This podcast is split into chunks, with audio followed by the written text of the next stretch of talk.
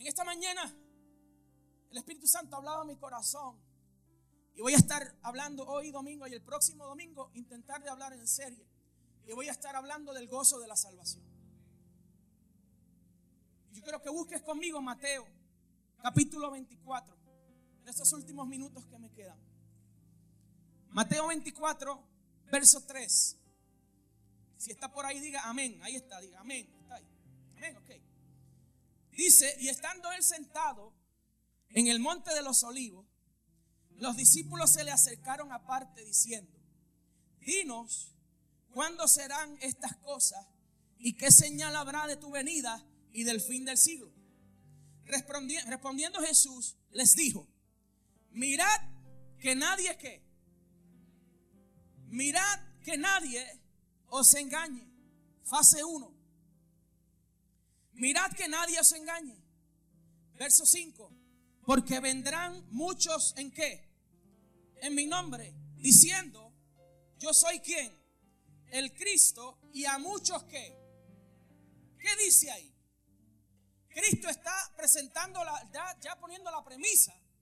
Y dice, viene un tiempo en donde se levantarán muchos en mi nombre. Y está diciendo, no solo es que viene este tiempo, es que muchos caerán en el engaño. Entonces toca al que está a tu lado, dile cuidado, dile cuidado. Aférrate a la palabra.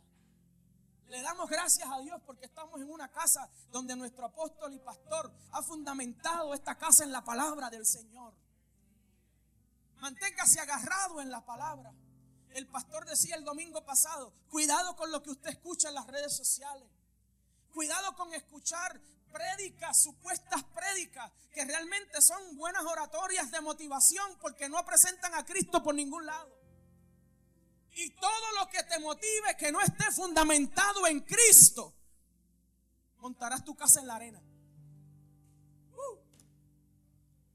Y todo lo que venga al no tener un fundamento fuerte en Cristo, corres peligro de lo que los que has levantado se caigan. Pero los que estamos aquí hemos fundamentado en las rocas. ¿Cuántos de los que están aquí están en las rocas? Porque yo soy el Cristo y a muchos engañarán. Verso 6. Y oiréis de guerra y rumores de qué? De guerra. Fase 2. Mirad que no que os turbéis. Porque es necesario que todo esto acontezca, pero aunque no es el fin. Fase 1 de lo que el enemigo quiere hacer en tu vida, engañarte. Luego que entras en un espíritu de engaño y comienzas a levantar argumentos. Por eso la palabra del Señor dice, todo argumento que se ha levantado en contra de Cristo, llevarlo cautivo a la mente de Cristo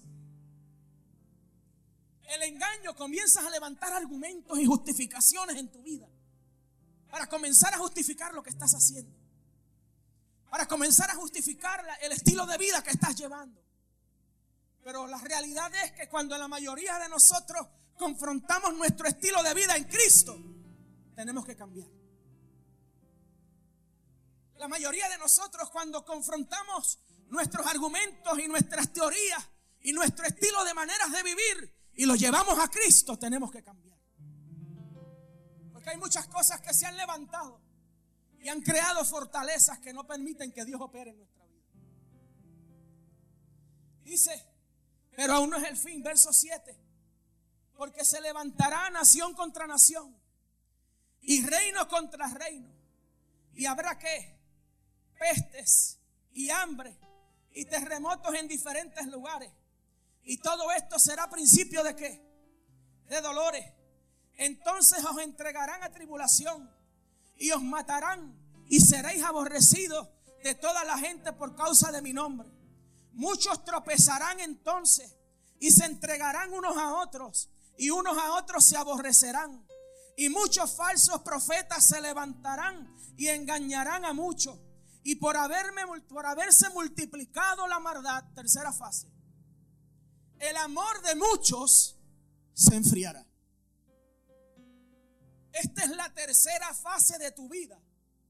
Cuando ya te has permitido ser engañado. Cuando el engaño produce en ti tribulación, cuando el engaño produce que te turbes, la tercera fase y la más peligrosa es cuando tu amor se enfría. Cuando nuestro amor por lo que Dios ha hablado, cuando nuestro amor por lo que Dios ha dicho se enfría, no hay que venir a la iglesia. Porque no hace falta. Pero si en tu vida hay algo que está provocando que te seas engañado, si en tu vida hay algo que está provocando que te turbes en el camino, y si es que estar turbado puede provocar que te enfríes, tienes que reconciliarte con Jesucristo. Hay algo que tenemos que entregar. Mire lo que dice. Y el amor de muchos se enfriará. Pero verso 13 habla de la medicina en contra de estas tres fases. Mas el que persevere, uh, más el que persevere hasta el fin, este será salvo. Yo recuerdo las iglesias de antes, en los 80 y los 90, cuando te preguntaban si ibas a la iglesia y te decían y te preguntaban, ¿dónde estás perseverando? ¿Se acuerda cuando preguntaban eso? Que la manera de preguntar que si ibas a la iglesia era, ¿dónde estás perseverando? Porque hace unos años entendíamos que esta carrera requiere de perseverancia. El mantenerse en este camino hay que perseverar. Hay lucha. Cristo dijo, en el mundo tendréis aflicción, pero confíen, porque yo he vencido al mundo. Lo que usted y yo tenemos, amado, nos guarda y nos protege de caer en estas tres fases tan peligrosas. Ser engañado, turbado y que nuestro amor se enfríe. Pero quien único está vacunado en contra de esta epidemia, de estas tres fases, es aquel que persevere hasta el fin es aquel que tiene a Cristo y no solamente tiene a Cristo para tener buenos trabajos. No solamente tiene a Cristo para tener buenos carros. No solamente tiene a Cristo para tener buenas casas. Tiene a Cristo para cuando haya que poner las manos sobre un enfermo, tengas la fe suficiente de decirle, eres sano en el nombre de Jesús. Ese es el Cristo que se quiere manifestar en estos tiempos. Ansiedad, problemas, siempre habrá. Corremos el peligro de estar en estas tres fases. Ser engañado, ser turbado. Pero en esta mañana Dios me ha traído como una voz profética a tu vida a decirte, no le permitas al enemigo llevarte a la tercera fase. No le permitas a Satanás llevarte a la tercera fase, donde se levanten tantos argumentos y justificaciones en tu vida que te enfríe. Y no hay nada más peligroso en la vida del creyente que usted se enfríe. Porque una vez frío, usted necesita entrar en un estilo de vida de mantenerse aferrado y cerca del trono de Dios. Para que usted deje salir ese miedo que entra a tu vida. La palabra del Señor dice, y con esto voy a cerrar en esta mañana. Juan capítulo 16. Juan capítulo 16. Déjalo por ahí pendiente. Cuando usted lee Juan, con esto voy a cerrar. Cuando usted lee Juan capítulo 15, te habla de que Jesús es la vid verdadera. Y en el verso 18, habiendo dejado claro que Jesús es la vid verdadera, en el verso 18 del capítulo 15, hace Dios una interrupción. Jesús hace una interrupción en medio de este discurso y le dice a los que lo están escuchando, hey, cuidado, el mundo los va a aborrecer. El mundo los aborrecerá. El verso 18 del capítulo 15 dice, pero si el mundo os aborrece, sabed que a mí me ha aborrecido antes que a vosotros. Si fuerais del mundo, el mundo amaría lo suyo, pero porque no sois de este mundo, antes yo os elegí del mundo por eso el mundo os aborrece. Mira lo que pasa aquí. Verso 20, capítulo 15 de Juan. Acordaos de la palabra que yo os he dicho. El siervo no es mayor que su Señor. Si a mí me han perseguido, también a vosotros os perseguirán. Si han guardado mi palabra, también guardarán la vuestra. Mas todo esto os harán por causa de mi nombre, porque no conocen al que me ha enviado. Pastor, ¿por qué rayos cuando comencé a venir a la iglesia las cosas empeoraron? Hice esta notita por aquí. Pastor, si cuando no venía a la iglesia y pariciaba todos los fines de semana y llegaba borracho a las 3 y 4 de la mañana, en el trabajo me ascendieron, todo iba bien, tan pronto empiezo a ir a la iglesia me bajaron el sueldo. Explíqueme eso, pastor, y vengo el domingo que viene. Si aborrecieron a Jesús, cuánto más nos van a despreciar a nosotros. Pero dice, pero si permanecen en mi palabra, estamos viviendo en un tiempo y con esto voy a cerrar.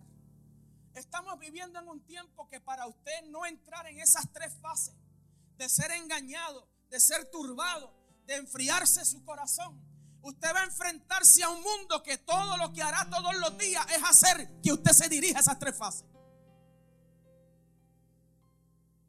Cuando usted sale por esa puerta, todo el mundo está decidido. Satanás está decidido a que usted caiga en esas tres etapas.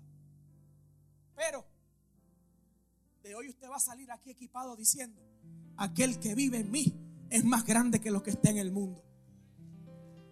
Podrá darle un codazo al que está a su lado. Dile, no tengas miedo, que el que vive en ti es más grande que lo que está en el mundo. ¿sabe por qué me gusta que usted se goce y aplauda? Y me gusta y, me gozo con eso. Porque ahora usted está aplaudiendo y adorando con fundamento bíblico. Porque si yo hubiera empezado diciéndole, lo que está en usted es más grande que lo que está en el mundo, todos podemos decir amén. Pero ¿y qué de lo que va a poner a prueba eso?